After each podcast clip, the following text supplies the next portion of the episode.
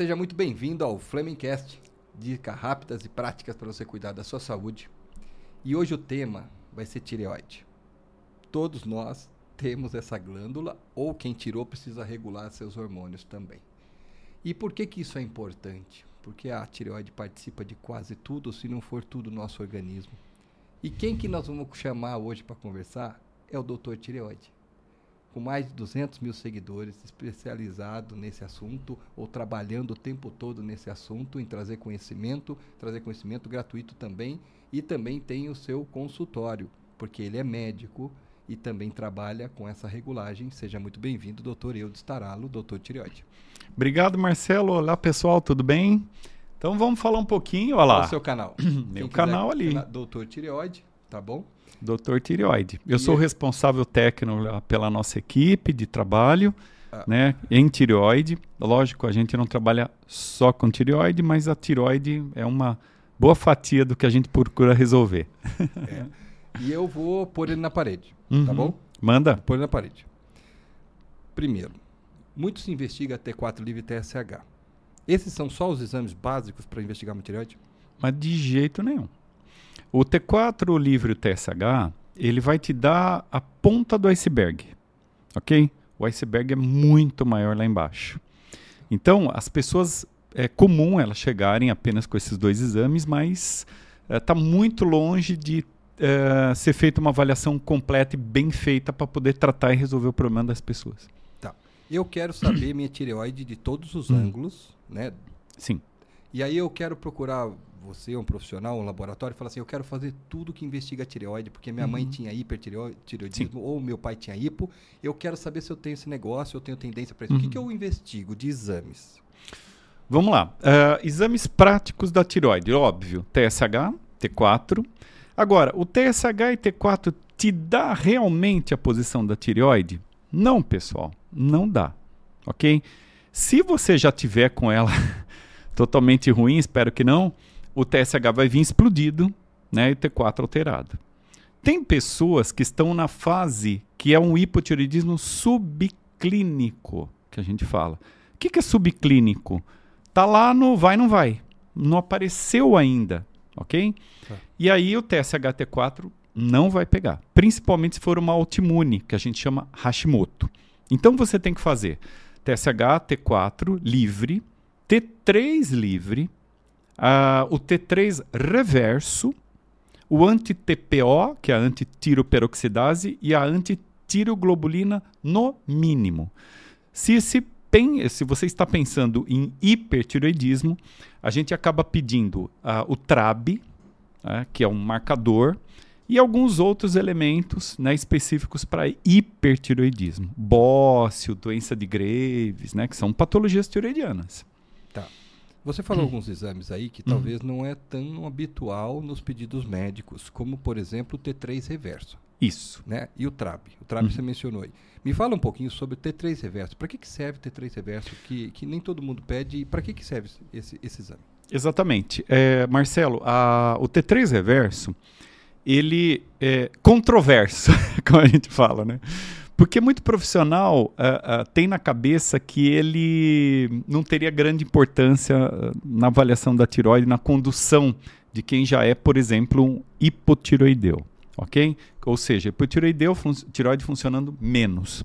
Tá. o T3 reverso ele me mostra se você está convertendo T4 em T3 ou não e o quanto ele inibe o TSH. Deixa eu explicar melhor. Então, por exemplo, o T3 reverso vem de 150. Estou chutando alto, tá? tá? Naquele indivíduo. O que, que quer dizer isso para mim? Que ele tem uma dificuldade na conversão do hormônio T4, que é a levotiroxina, no T3, que é a triodotironina, que é o hormônio ativo da tiroide, é o T3, não é o T4. Sim. Muita gente toma levotiroxina, que é T4, achando que tá tudo bem, só que não está convertendo. O que, que acontece? O T3 reverso explode, inibe o TSH. Então você olha o TSH, sei lá, a pessoa vem com 4, 4,5 do TSH. Certo. T4 muitas vezes ali num padrão bom, T3 também, só que o T3 reverso estourado. Isso pode nos dizer que não tem conversão, por uma série de fatores.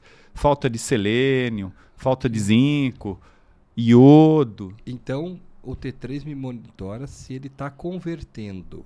E isso está inibindo o TSH. Inibindo o TSH. Porque às vezes o número do TSH é erroneamente. Ele aparece erroneamente, ele não está, na verdade, naquilo. Entendi. É que o indivíduo não está conseguindo converter, converter. E tem pessoas que têm uma condição que chama-se resistência ao hormônio de tiroide. Eu tenho casos ali que a gente vê no nosso dia a dia, na minha equipe ali, que, é, que, eu, que eu sou responsável pela equipe, a gente vê pessoas que têm resistência ao hormônio de tiroide. Toma, toma um monte, dose alta e não vai. Você vai dosar o T3 reverso, está lá em cima. Então você tem que ir lá e cuidar disso daí. Ok? Além disso. Prazer, T3 reverso. É isso aí. Esse foi o Flemingcast T3 é, reverso, já valeu. porque É isso aí. É, é, é um exame, então. Necessário. Necessário. Se você necessário. tem esse problema, dá uma Sim. olhada. E outra, né, Marcelo? A gente faz cálculos matemáticos. Então, quando eu pego um exame que vocês encaminham para nós lá, a gente faz um cálculo matemático em cima do exame. Então você faz a relação entre. Até agora vocês graciosamente estão mandando para a gente, pronto, a relação entre o T3 livre e o T4 livre, que é um cálculo matemático. Essa relação ela tem que ficar em torno de 0,31. Para quem está ouvindo a gente aqui, Sim. você pode pegar um exame que você fez ali com, com Fleming e vai ver que está escrito assim, ó, relação T3-T4. Se ela tiver muito baixa, ok? Você está com falta de provavelmente de hormônio de, de, conversão de hormônio de tiroide. Se tiver muito alta, você está com excesso de hormônio de tiroide. O ideal é estar tá em torno de 0,30 a 0,31, que é o que os estudos mostram. Tá. Que essa é a melhor uh, correlação. Então, só eu basear um, um, ajuste fino na tireoide só com T4 livre e TSH, ele pode ter lacunas ali. Pode.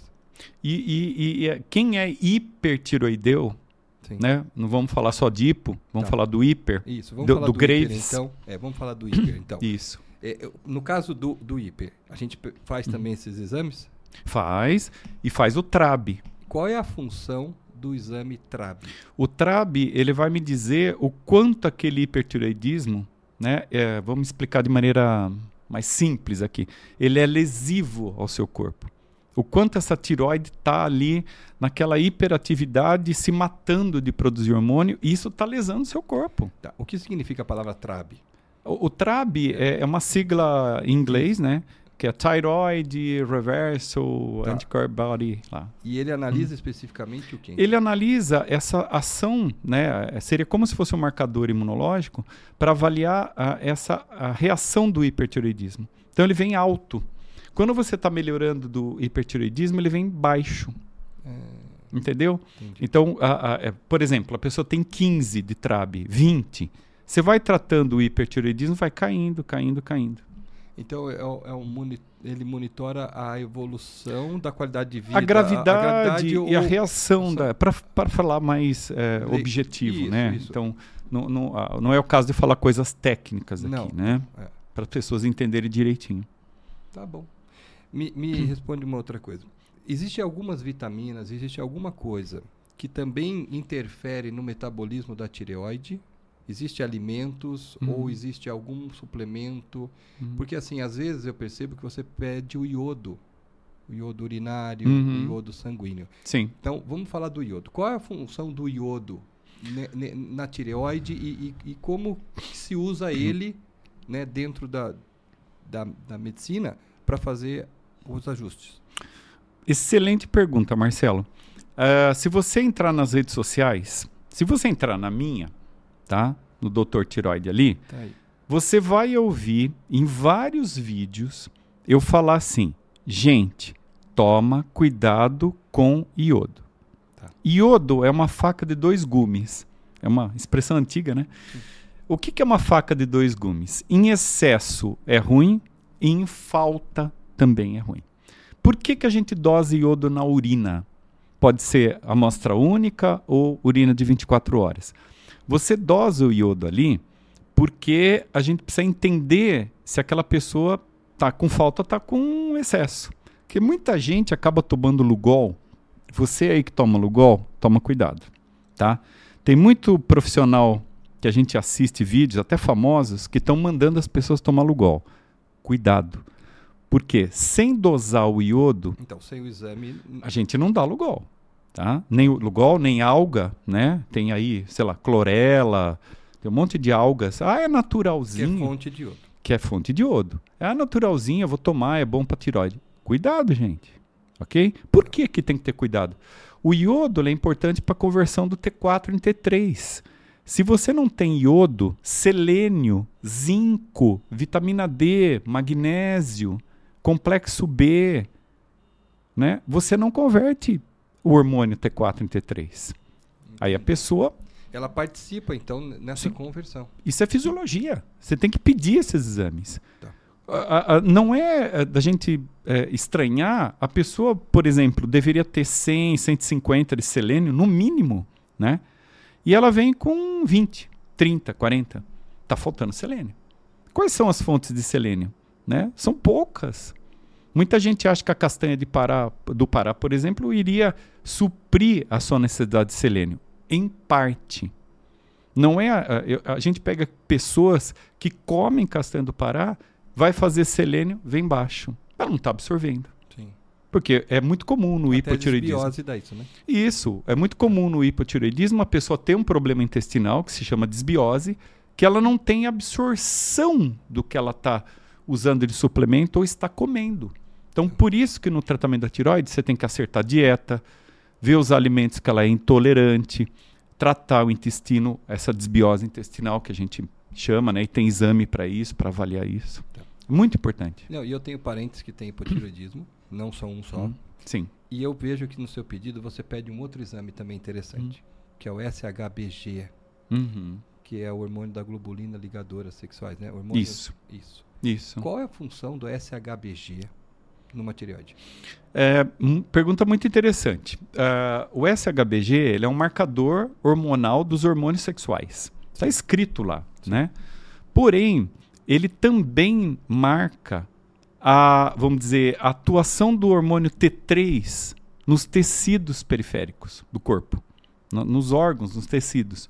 Então, uma pessoa, uma mulher, tá, no caso, né, que não toma pílula, porque se ela está tomando pílula anticoncepcional, ela tem um implante, alguma coisa assim, o SHBG pode vir aumentado por essa condição. Por uma questão Tá fazendo- medicamentosa. Isso, medicamentosa, está fazendo reposição hormonal tal, ele vai vir alto.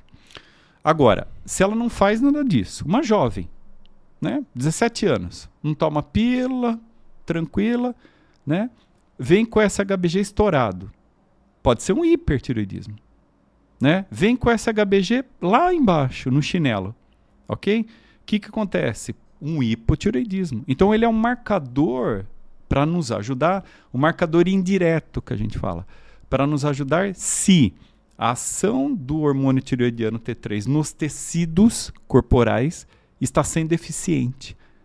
O que, que me ajuda nisso daí?